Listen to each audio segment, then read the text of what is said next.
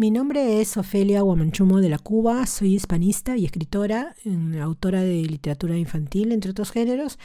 Y ahora voy a leer un cuento de eh, la colección Cuentos del tío Conejo que está dentro de la antología Cuentos de mi tía Panchita de la autora costarricense Carmen Lira.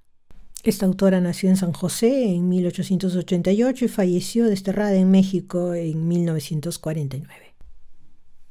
El cuento que voy a leer se titula De cómo tío conejo salió de un apuro.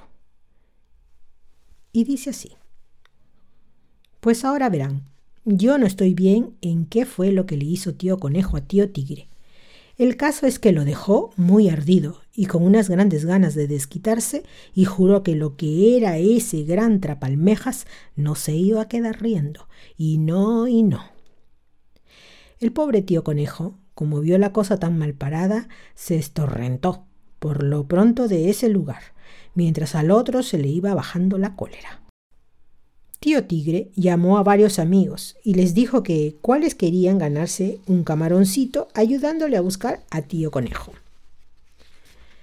Tía Zorra, que era muy campanera y muy amiga de quedar bien con los que veía que podía sacarles tajada, y que además le tenía tirria a tío Conejo por las que le había hecho, dijo que adiós, que qué era ese cuento de camarón, que ella le ayudaría con mucho gusto, sin ningún interés, y que por aquí y que por allá.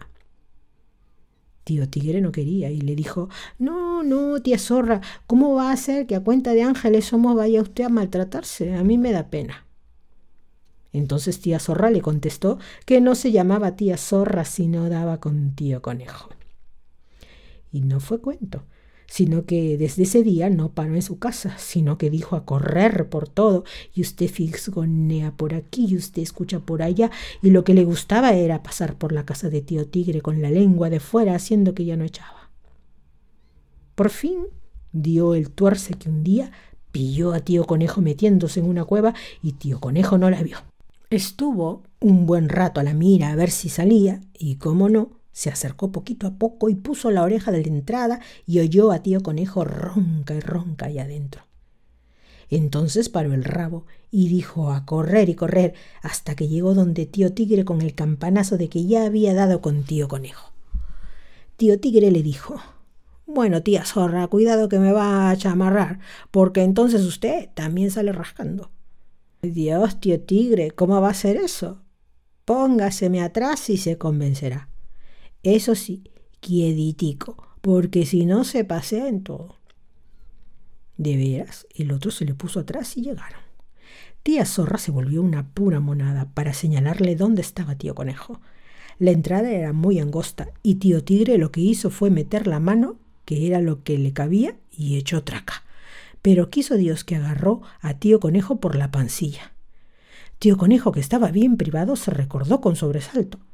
¿Y cuál no sería el susto que se llevó al verse agarrado por la mano de tío Tigre, porque por un rayito de luz que entraba pudo mirar y no le quedó la menor duda de eso?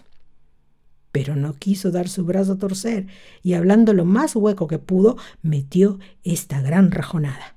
¿Quién me toca la muñeca? La voz entre la cueva sonaba muy feo y parecía salir de una boca muy grande. Tío Tigre, que no lo había soltado, se frunció toditico. Ni por la perica. ¿Quién sería el que hablaba así y tenía una muñeca tan galana? ¿De qué tamaño sería entonces la mano? ¿Y el brazo? ¿Y la persona que hablaba?